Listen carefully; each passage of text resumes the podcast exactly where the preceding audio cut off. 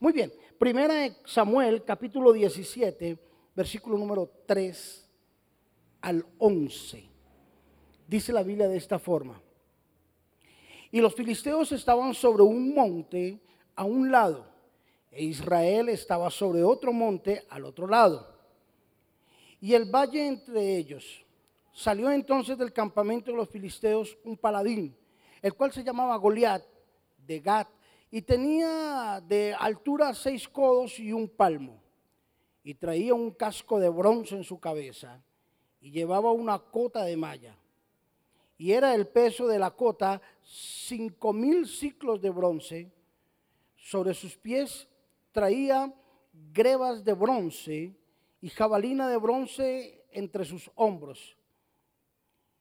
El asta de su lanza era como un rodillo de telar y tenía, perdón, y tenía el hierro de su lanza 600 ciclos de hierro e iba su escudero delante de él y se paró y dio voces a los escuadrones de Israel diciendo, ¿para qué os habéis puesto en orden de batalla?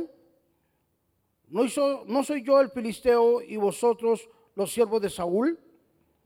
Escoged entre vosotros un hombre que venga contra mí. Si él pudiere pelear conmigo y me venciere, nosotros seremos vuestros siervos. Y si yo pudiere más que él, y lo venciere, vosotros seráis, nuestros siervos y nos van a servir. Y añadió el filisteo, hoy yo he desafiado al campamento de Israel. Estas palabras del filisteo, perdón, oh, al campamento de Israel, dame un, un hombre que pelee conmigo.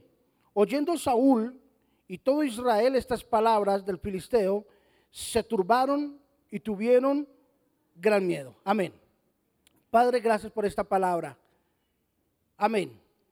Bien. Rápido, rápido, amén. Bien. Eh, ¿Qué pasó? Miren, ah, me llama la atención lo, que veo en el panorama, lo que veo aquí escrito en, las escrituras, ¿cierto? Lo que acabé de leer. Y logro eh, visualizar este bobolitro al frente del escuadrón de, de, los hijos de Israel, un tontazo de más de tres metros, según las medidas que dan aquí, es un tipo de tres metros de altura. O sea, alcáncesen a visualizar un tipo de tres metros de altura. Una cosota así grande, grandísimo. Yo creo que los gigantes eran de la tribu de Anak. Este tipo era tan grande que de lo mismo grande era deforme. Los de la tribu de Anak tenían seis dedos en cada mano, de los grandotes. Ahora, yo me imagino desafiar un tipo de esa altura de tres metros con seis dedos, una palmada de ese tipo. Si no lo mata uno, lo deja hablando bobadas o lo deja sentado. Pero cualquier cosa acontece frente a un gigantón de tres metros de altura con unas manos enormes, unos pies enormes y con una indumentaria que le sobraba. Ahora, la calidad de hombre, la calidad de, de, imagen que transmitía este hombre ante ese pueblo, dice, y más encima llevaba una cierta armadura que pesaba cerca de los seis mil ciclos, que equivalen a 55 kilos, lo que llevaba en su pecho, lo que llevaba en sus hombros, 55 kilos. Los que no saben más o menos cómo son 55 kilos, es como usted tener constante más de un bulto de cemento encima. Muy pesado. Usted lo podrá cargar, un bulto de cemento tiene 50 kilos, un poco más, y andar, de hecho, ta, ta, ta, tan, tan, tan, de continuo con, con eso, terrible. Más encima dice que tenía una lanza, una jabalina, que pesaba cerca de los 600 ah, ciclos, que equivalen cerca a, a los 10 kilos más o menos. 10 kilos constante para manejar un arma. Ahora, al frente de un inocente pastor, que no sabía qué estaba haciendo ahí. Ahora, miren lo que escribo acá. Es un gran desafío poder predicar esta palabra, después de escuchar predicar esta palabra a mi esposa en los dos primeros servicios, quiero al menos igualar y llegar a ese nivel. Un guerrero versus a un pastor. Se iba a enfrentar un guerrero versus a un pastor, un gigante versus a un pequeño. ¿Por qué digo pequeño? Uh, Goliat tenía tres metros, David medía 1,60. Cositas y chiquitas. Un ejemplo, bueno, no está por aquí. Pequeñito, 1,60. Un experto ante un inexperto. Un hombre trillado y triturado en guerra frente a un hombre que no sabía nada de guerra. Un hombre valiente que podía vociferar y vociferar, decir cantidad de cosas ante un hombre que era miedoso llamado David. Que sus hazañas más grandes eran espantar un león o espantar un oso, pero nunca agarrarse con él, sino espantarlos. Valiente. Estaba enfrentado, o un cobarde enfrentado frente a un hombre valiente. En otras palabras, ese panorama o esa guerra se lo voy a parafrasear en palabras un poco más castizas, para que usted me entienda. Eso era una, una pelea de burro amarrado con león suelto. Imagínense una pelea con burrito amarrado y un león suelto. Dios mío, no hay nada que hacer. Pero el panorama nos muestra de que las circunstancias a veces se nos presentan tan difíciles en nuestra vida que a veces decimos, caramba, es tan difícil, es tan difícil, que yo no sé si podré salir adelante. No sé si esta circunstancia la podré pasar. No sé si podré eh, ser victorioso en medio de este problema, en medio de esta situación tan difícil que me da miedo enfrentarla. El problema radica en lo siguiente, escúcheme. Pero vea, vea, estoy tan emocionado que no dije que iba a predicar, ¿sí ven? Tres principios para enfrentar un gigante, los que están tomando nota. Tres principios para enfrentar un gigante.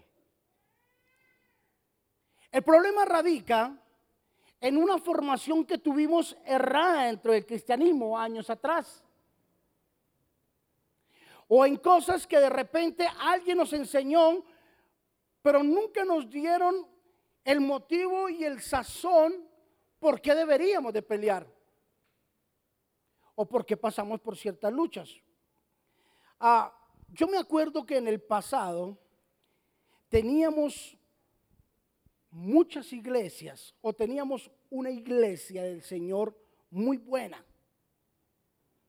Tiempos atrás. Yo soy del año ¿En qué año fue que conocí? Del 89. Yo conocí en el año 89 el Señor. Y tenía unos años ya.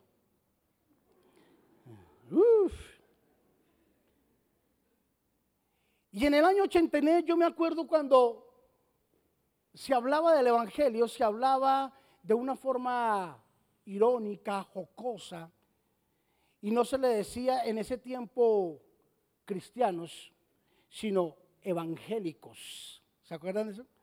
Hoy se va a volver evangélico, se va a volver fanático. Y yo me acuerdo que en ese tiempo teníamos y entrábamos a la iglesia, encontrábamos gente con unas ciertas características, ¿cierto? Cuando yo conocí el Evangelio, en ese tiempo no habían baterías en las iglesias, no habían guitarras eléctricas, porque eh, cuando trinaba una guitarra de estas, entonces era Satanás que estaba llorando y una cantidad de estupideces que se inventaba la gente para decir de que eso era pecado. Y yo me acuerdo que cuando yo entraba a esas iglesias, cuando yo entré a la iglesia, lo primero que me estrellé fue con una vieja, perdón, con una hermana de pelo largo, una falda larguísima, con una pandereta en la mano y tiquita, chiquita, chiquita, chiquita. Oh. Era Diana, mi esposa, ¿no?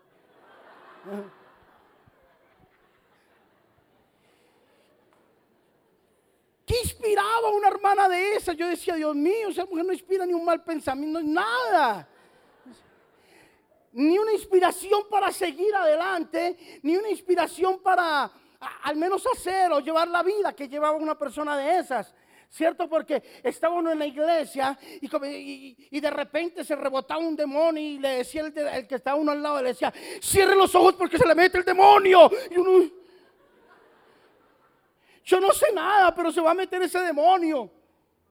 Y caía uno al piso, botaba eh, espumas, eh, el otro se revolcaba y el otro encima tirándole aceite. Eso era una locura.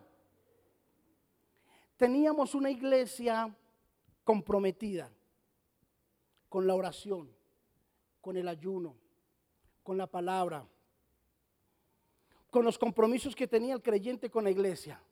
Pero escúcheme, teníamos una iglesia comprometida pero arruinada, donde nadie trabajaba, ¿no? Donde solo se la pasaban era orando y ayunando. Y tire filo y ore, papá. Y ore y tire filo. Y hermano, pero como usted está de palio, no, no, eso es esa es la grandeza, el resplandor de Dios. ¿Cuál resplandor? Eh, tenía un hambre, un filo ese pobre hombre.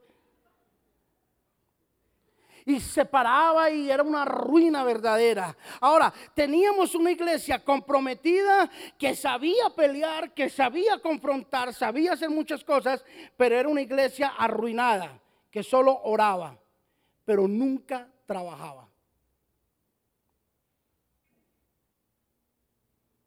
Pero ¿por qué no trabajaba? Porque no había una oportunidad para un cristiano de poder tomar un buen empleo. Porque en ese tiempo se le decía, mis hijos no van a ir a la universidad, allá en la universidad está el diablo. ¿Usted no se acuerda de eso? Bueno, los, viejitos como yo sí sabíamos. Y, los cristianos no mandaban a los hijos a la, a la universidad porque allá se perdían. Satanás está ya metido. Entonces teníamos una iglesia llena de santos ignorantes dentro de la iglesia. Santos arruinados. Donde nadie quería estudiar porque allá estaba metido Satanás. Y llegaban y le decían al pastor, pastor, yo quiero hacer una carrera. ¿Y sabe qué le decía el pastor? ¿Le sirves a Dios o le sirves al mundo? Pero no puedes servirle a dos señores. Entonces decía, no, sí, el Señor, el Señor. Y se enclaustraban en la iglesia, pasaban el tiempo y se daban cuenta de que habían perdido gran parte de su vida. Teníamos una iglesia con un sentido de orientación y con una mentalidad extremadamente evangélica, pero poco con una visión de lo que Dios quiere para nuestra vida. Entonces nos metíamos en cosas raras. Entonces en ese tiempo se predicaba el Evangelio y la gente lo mínimo o lo último que quería en su vida hacer era cristiano. Porque llegaban a la iglesia, y ustedes van a, van a concordar conmigo con eso. Llegaban a la iglesia y la fachada que encontraban era deprimente. Y pasaba el pastor al frente y el pastor estaba desmueletado, no tenía ni un solo diente adelante. yo le, le estoy hablando de, mi casa, no porque yo hubiera estado desmoletado, no. Pero en ese tiempo el cristiano era ese, ay, pasaba y el pastor tenía que ser humilde y sencillo, entonces pasaba y se reía y no se le veía nada, ni un solo diente, las encías peladas, el peinado así como lambido de una vaca y con la ropa vieja y la humildad y la sencillez. Entonces, lo mínimo que la gente quería hacer en ese tiempo era ser cristiano.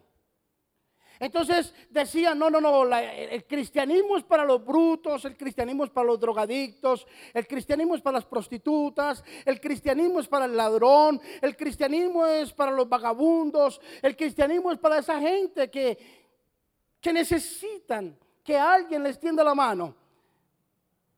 Y todo era llevado a un gran extremo, escúcheme.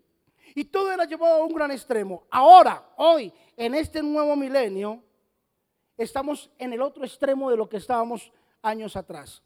Ya la gente no quiere venir. Ya la gente cree que la iglesia es un club social. Ya la gente viene cuando quiere, ya el sentido de poderse congregar se ha perdido. Ya tenemos en poco el ser cristianos ¿cierto? Ya manda más la moda, ya manda más una cantidad de cosas que aún los mismos principios bíblicos. ya poco hablamos de la Biblia, ya no cargamos la palabra, ya no oramos, ya no ayunamos, ya no fuimos al otro extremo. Ya no diezmamos, ya no ofrendamos, ya doy una ofrenda de amor. Y se nos ha olvidado una cantidad de principios. No fuimos al otro extremo. ¿Cuál es el problema? Que cuando nos vamos a un extremo o al otro, simple y llanamente nos estamos convirtiendo en unos cobardes que no sabemos cómo enfrentar un problema. Yo me acuerdo que en tiempos pasados alguien se le acercaba al pastor y le decía, pastor, tengo un problema. ¿Y sabe qué le decía el pastor? Vaya y ayune 15 días y Dios le va a resolver ese problema.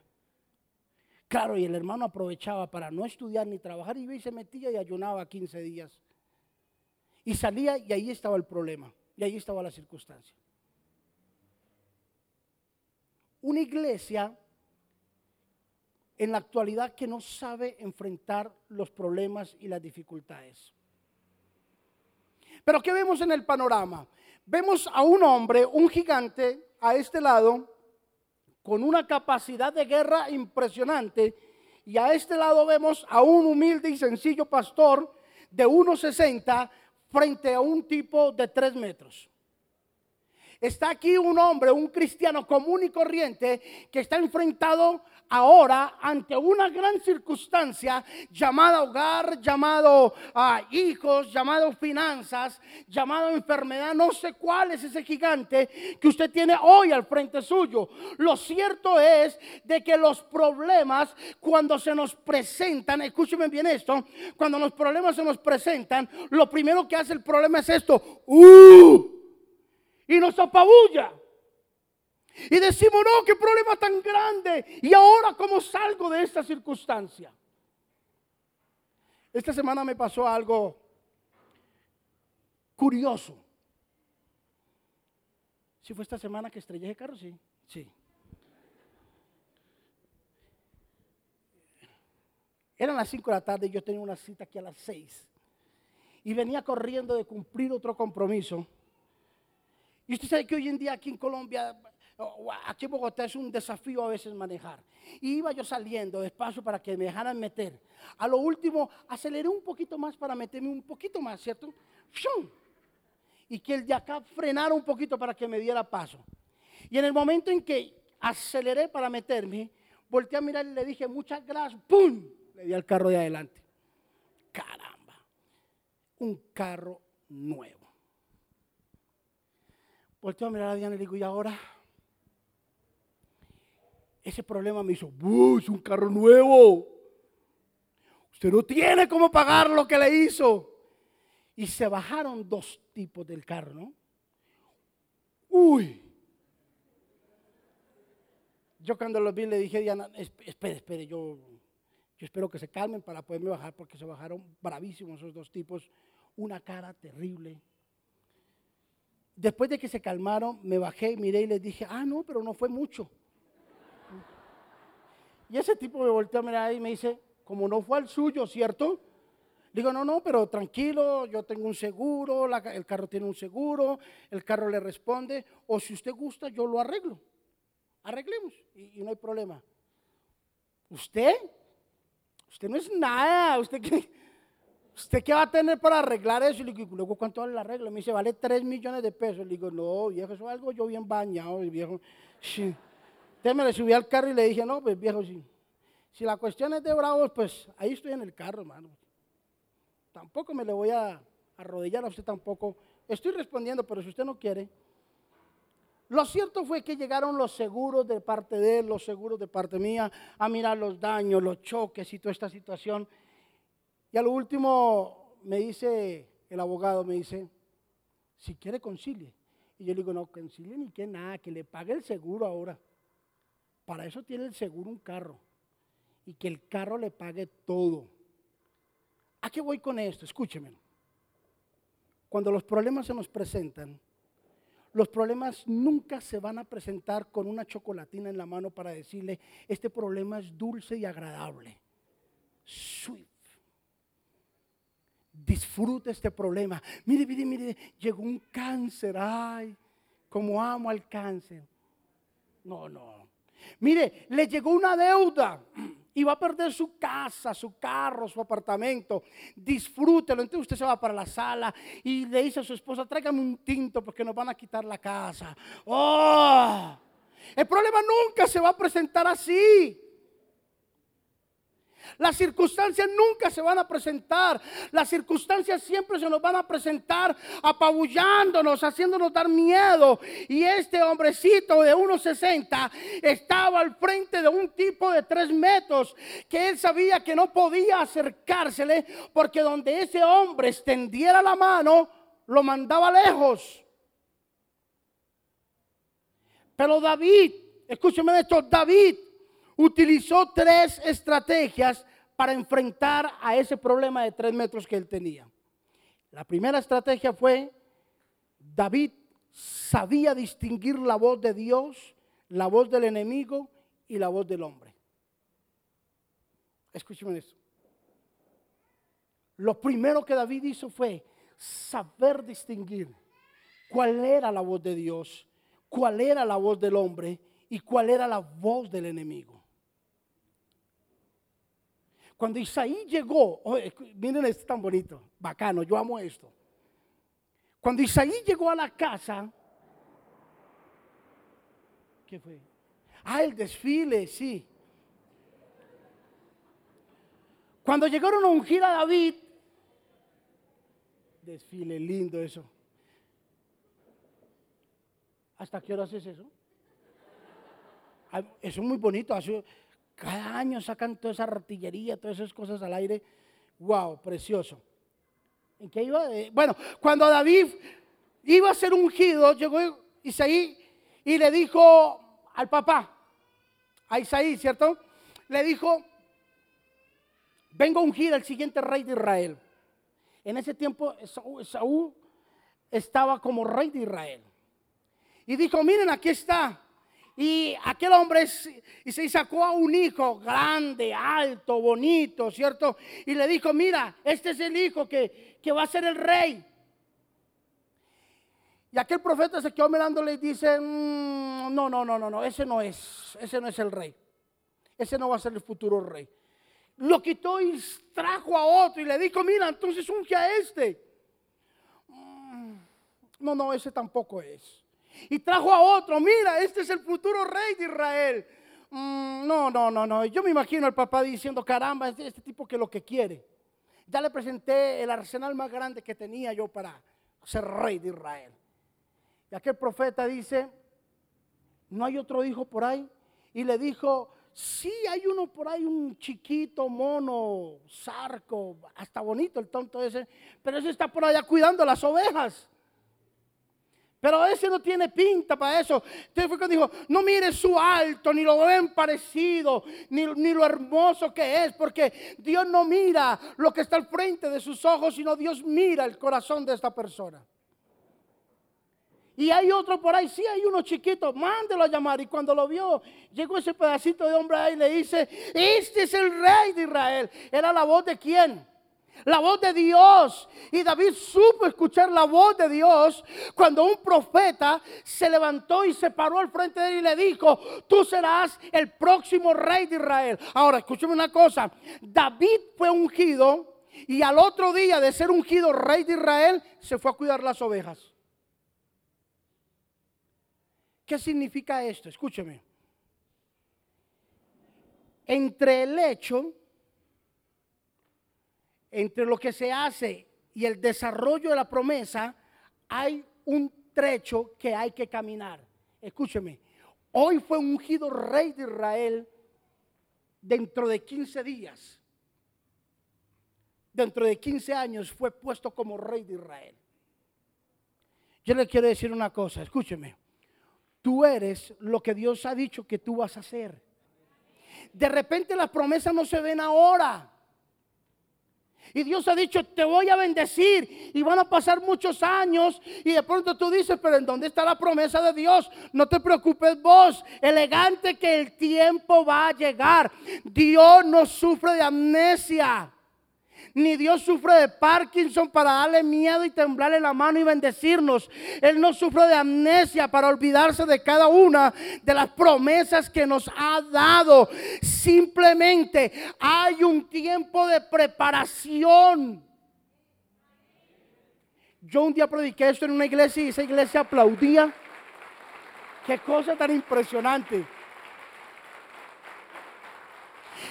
Y entendía de que lo que hoy estoy haciendo es simplemente el disfraz que Dios utilizó o, la excusa que Dios utilizó para llevarme a otro nivel. Simplemente David escuchó la voz de Dios a través de un profeta.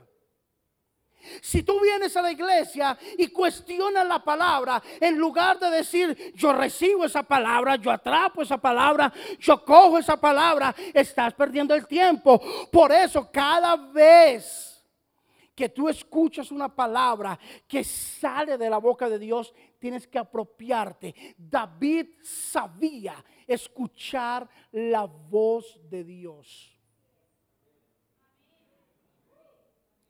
David no era bobo. David no comía cuento de cualquiera. Ay, gulú, gulú, y ponga la mano encima, profetiza. Mm, yo escucho la voz de Dios.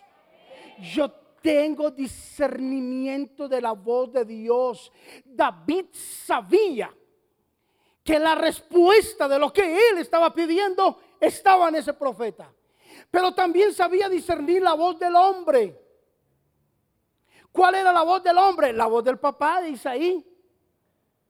Isaí estaba diciendo, yo quiero que sea este, yo quiero que sea este. ¿Por qué? simplemente el padre de David, Isaí, él quería tener un rey en su casa, en su familia. Y en su afán él decía, era este, era lo otro, es aquí, es lo otro. Es ahí lo indispensable de lo que usted profiere sobre sus hijos. Cuidado con lo que usted dice de sus hijos. Este es burro y burro se va a quedar. Pues burro se va a quedar para siempre y por siempre. Qué tonto. Bruto pues bruto se le va a quedar. Miren, yo me acuerdo cuando estábamos levantando mis hijos, mis hijos cuando estaban estudiando, no salían de, la casa sin mi bendición. ¿Te acuerdas, Andrés?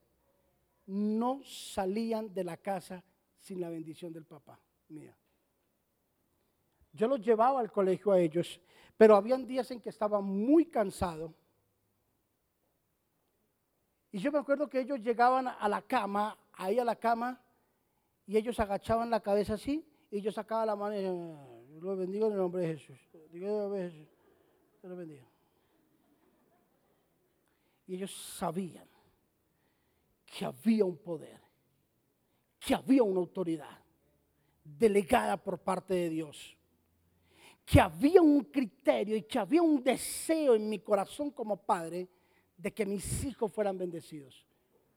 Y los bendecía, bendecía a mis dos hijas más que todo, así. A mis dos hijas las bendecía. Y yo bendigo y declaro que la gloria de Dios está sobre ellas.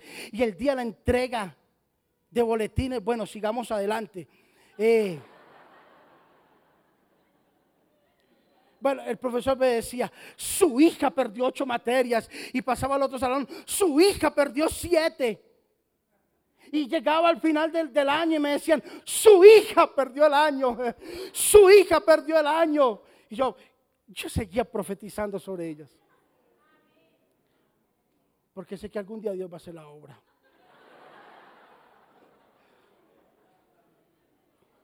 Ya empezó con este campamento. Gloria a Dios. Y a los cuatro años me dijeron, su hija, ya no la recibimos más en este colegio. Ya, Dios mío, yo sigo bendiciendo los buenos deseos de mi corazón. David sabía distinguir la voz de Dios y la voz del hombre. Los buenos deseos del corazón. Por eso declare palabras de amor y de ánimo sobre sus hijos. Ya no le diga más. No es que usted la vea, usted la no deseada, usted es el, el, cauchorrot. No, no sé, no, no, no le diga nada de eso a su hijo. Es que usted, es un accidente, mija. Usted, usted es el resultado de una cuenta mal hecha. No, no, no, no. Su hijo es una bendición y tiene que declarar una palabra sobre ellos. ¿Cuántos dicen amén? Amén.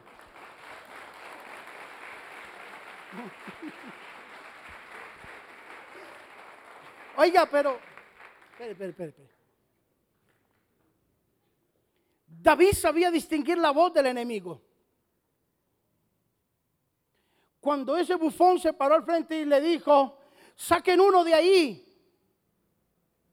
que yo los voy a acabar. Eso era el mismo diablo hablando. Él sabía que cuando estaba parado frente a ese problema de tres metros, había alguien hablando a través de él y era el mismo diablo. David sabía distinguir la voz de Dios, la voz del hombre y la voz del enemigo. Dos, mm, este es lindo. Segundo principio. David le puso límites al asunto. David le puso límites al asunto. Ahora, cuando David se iba a enfrentar ante este hombre, ¿cuál fue el armamento que tomó David? Ustedes han leído la Biblia, la palabra. ¿Qué fue lo que cogió él? Una piedra, no, cinco. Cogió cinco piedras y las echó en su zurrón. Tac, como dijo don Gediondo, en sus mochilas. Ten, las echó ahí. Ahí la echó. Y se fue y cuando llegó al frente de ese problema, le dice, aquel problema de tres metros, le dice, ¿acaso yo soy un perro para que tú vengas con esa situación? ¿Acaso qué? ¿Usted quién es? Y yo me imagino al pobre David, el 1.60, sin armamentos,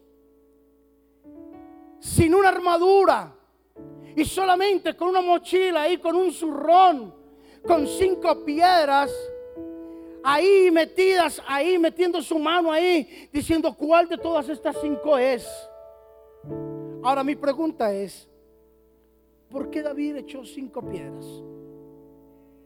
¿Por qué no echó cuatro? ¿Por qué no echó tres? ¿O por qué no echó seis? ¿O por qué no echó veinte? Si se iba a enfrentar a un terrible problema de tres metros. David tomó cinco, sí, porque unos dicen que la fe, que la esperanza, que el amor, que ya no. Sí, es valedero todo eso. Muy lindo todo eso. Pero David tomó cinco porque él sabía que tenía que ponerle un límite a su problema. David se propuso en su corazón en cinco rounds si era necesario acabar con ese problema. Oh, escúchenme en esto. Escuchen. Él dijo, tengo cinco rounds para acabar ese problema. Pero mi meta es acabar en el primero. Sacó su cauchera, metió una piedra y taque, taca, taca, taca, pum, en la frente de aquel gigantón. Le puso límites al problema.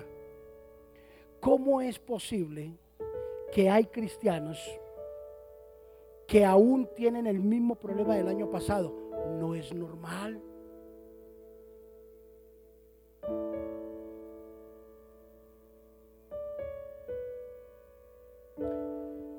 Hace unos años atrás,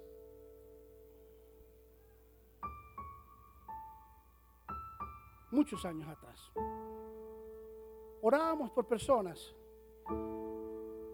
y lloraban cuando nosotros les ministrábamos. Y eran personas que tocaba una y otra y otra y otra vez orar porque comenzaban a llorar y a llorar y a llorar y, yo no lo perdono, yo no la perdono, él me hizo daño, él se burló, él, él me quitó, ella me engañó, él me engañó. Y, lloraban y lloraban y lloraban y decía, y esa persona que le robó donde está, dice, no, no, no, no, esa persona ya se murió. Orando por hermanos que tenían 40, 50 años y llorando, acordándose de las pelas que le pegó la mamá cuando tenían 10 años. Hermano, han pasado 40 años y todavía está llorando esa pela. Cristianos que están llorando problemas de hace años atrás. Y ya es hora, escúcheme esto, ya es hora de soltar esas derrotas y de soltar esas victorias del pasado. No puedes estar llorando o no puedes ser el mismo hoy de lo mismo que eras el año pasado. Hay que colocarle un final al problema. Hay que colocarnos límites. Hay que colocar un límite al problema. Y hay que pararnos como valientes y decir, problema hasta el día de hoy vas a estar conmigo. Escasez hasta el día de hoy vas a estar conmigo. Situación difícil vas hasta el día de hoy has compartido con mi vida. Pero hay que colocarle un límite. David sabía que no se podía quedar todo el día enfrentando a un gigante. Él sabía que tenía que dar pasos muy prudentes para acabar con ese problema. Tienes que tomar tiempo y sacar un programa para acabar con el problema que tienes hoy en día. ¿Cuántos dicen amén? Este mismo mensaje lo prediqué en otra iglesia. Oye, y esa gente sí que se puso feliz y contenta. Aplaudían, gritaban de todo. No, no, pero esa era otra iglesia.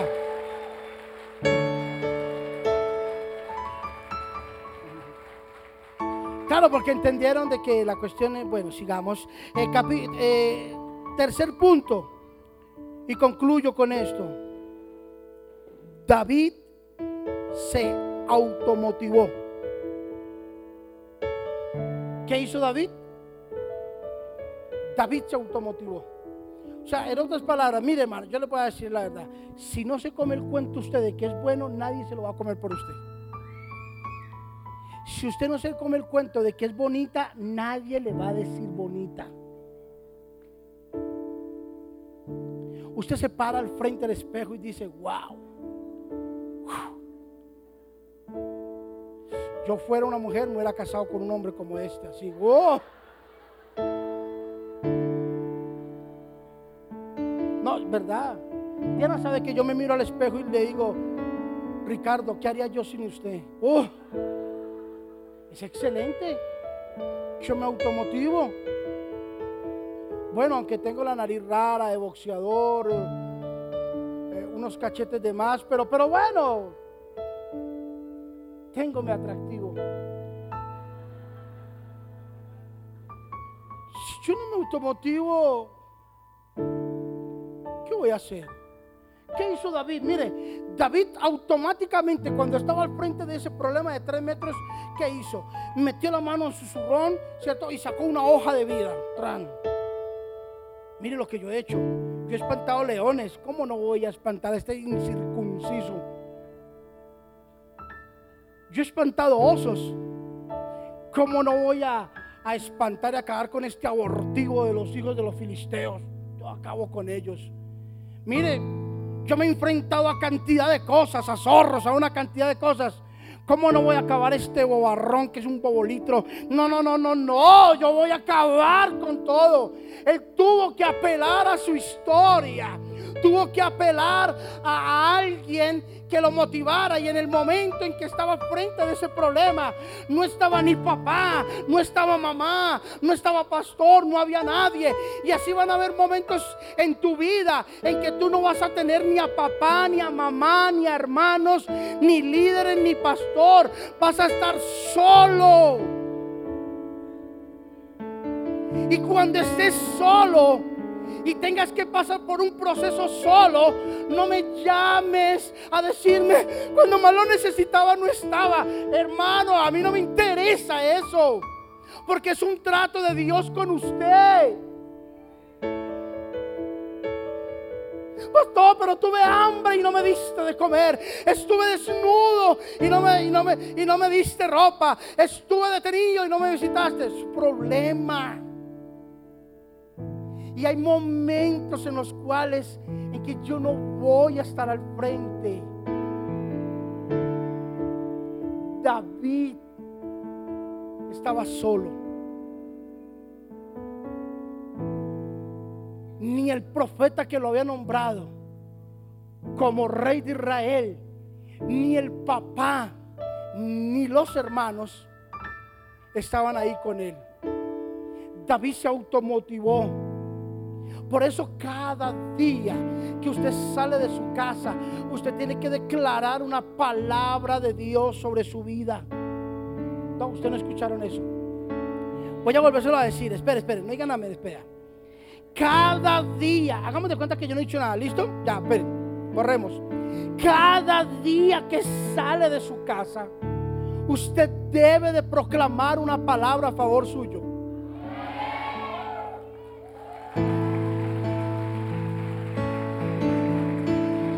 Está bacano.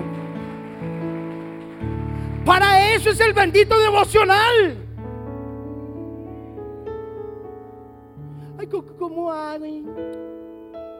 Compre un devocional, lea la palabra del día y salga con las pilas puestas, recargado y diga, esta es la palabra que Dios me ha dado. El devocional no lo hacemos por hacerlo. Queremos que usted se aprenda a automotivar, que usted aprenda a pedir la bendición de Dios para su vida. Que usted aprenda de que hay momentos en la vida en el que va a estar solito y que usted tiene que salir adelante.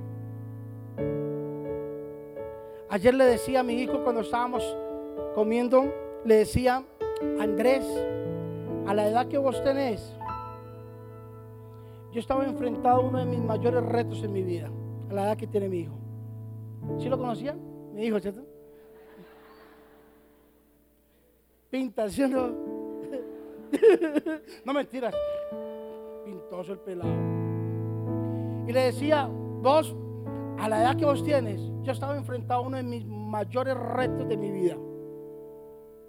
Y era a un llamado al ministerio, pero también tenía un reto muy grande y era estar en un país donde nadie me conocía, donde no entendía lo que me decían. Vivía en ese tiempo, estábamos viviendo en Japón y Andrés estaba muy pequeño. Y yo salía por allí y encontraba japoneses, salía por allá en japoneses, japoneses, japoneses, y nadie hablaba español. Y yo llegaba a mi casa y, lloraba, porque nadie me entendía nada de lo que yo hablaba, ni yo le entendía a nadie.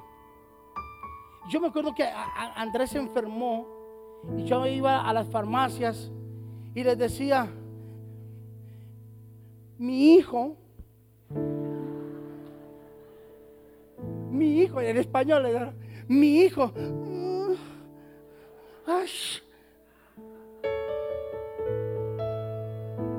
y los japoneses me decían, ¿Dusta, no? ¿Dusta? Me decían, ¿qué es lo que dice? ¿Qué? Yo no le entiendo nada, me decían ellos en japonés. Con el tiempo lo entendí, ¿no? Lógicamente, ya cinco años sería muy bruto y cerrado si no, hubiera aprendido a hablar japonés. Pero salía yo de esos lugares y sabía yo que tenía que enfrentar algo en mi vida. Tarde o temprano lo tenía que enfrentar y era aprenderlo.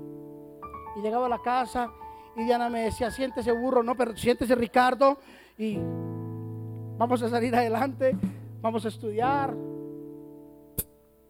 vamos a progresar. Aprendimos. Ella me motivaba, yo lo motivaba.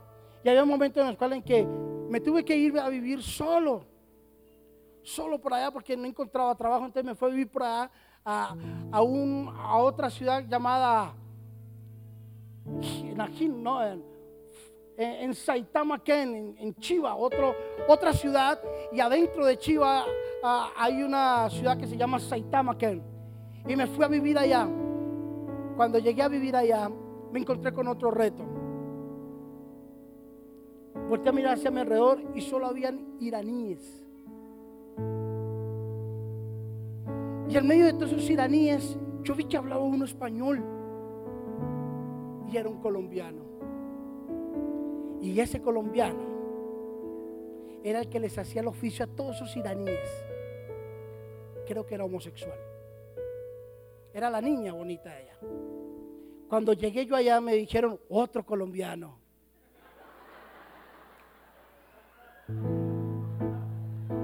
Otra. Y llego yo ahí y me enfrento a esta gente y ellos no hablaban español, ellos no hablaban inglés, ellos no hablaban portugués, hablaban un poco japonés y comencé en la tarea de poder aprender a hablar iraní.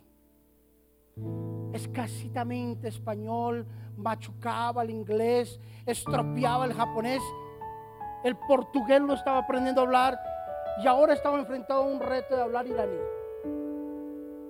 Lo primero que me aprendí las palabras fue, hay que tener mucha fe, yo les decía a ellos. Y Judá, les decía, hay que tener fe. Y ellos no sabían de lo que yo les estaba hablando porque no les hablaba nada a la hora de la verdad. Unos inconvenientes grandísimos con ellos, encontrones difíciles, físicos también, donde me tenía que hacer respetar, tenía que respetar las cosas. Pero no había nadie quien estuviera al lado mío, a lo que voy. Estaba yo solo, con una esposa, un hijo y mi esposa embarazada al otro lado del país. Donde no recibía apoyo de ninguna iglesia, donde no tenía ningún, ningún líder, donde no tenía ningún pastor donde tenía que entrar a los baños y arrodillarme en medio de todos esos musulmanes y decir, Señor, tú me vas a bendecir en medio de todos estos musulmanes. Señor, permíteme guardar mi fe. Permíteme ser una persona ejemplar en medio de todos estos musulmanes. Permíteme, Señor. Y Dios sacame en victoria, mis hermanos. Dios bendecirnos, ver frutos más adelante una pareja de iraníes en la iglesia, Sherry Moshiri, que cuando se convirtieron al Evangelio con nosotros allá, escúchame, llamaron a Irán y dijeron que habían conocido a Dios. La familia en Irán les dijeron, desde hoy les retiramos el apellido. Desde hoy ustedes dejan de ser nuestros hijos. Ustedes mueren para nosotros. Y saber de que esa pareja se había convertido al Señor en medio de una crisis que habíamos tenido espiritual, donde no teníamos a nadie que nos diera una palabra y saber de que lo único que existía era pararme frente de un espejo y decir, eres grande, eres sabio, eres entendido, Dios está conmigo y pase lo que pase, voy a seguir adelante, voy a luchar y saber de que hoy en día, escúchame esto, lo digo para la gloria de Dios, saber de que esos esfuerzos un día hechos de automotivarnos porque no teníamos nada, saber que hoy en día hay un remanente de nueve iglesias en Japón. La iglesia donde yo fui aplaudía cuando yo dije eso, pero no se preocupe, tranquilo. Nueve iglesias.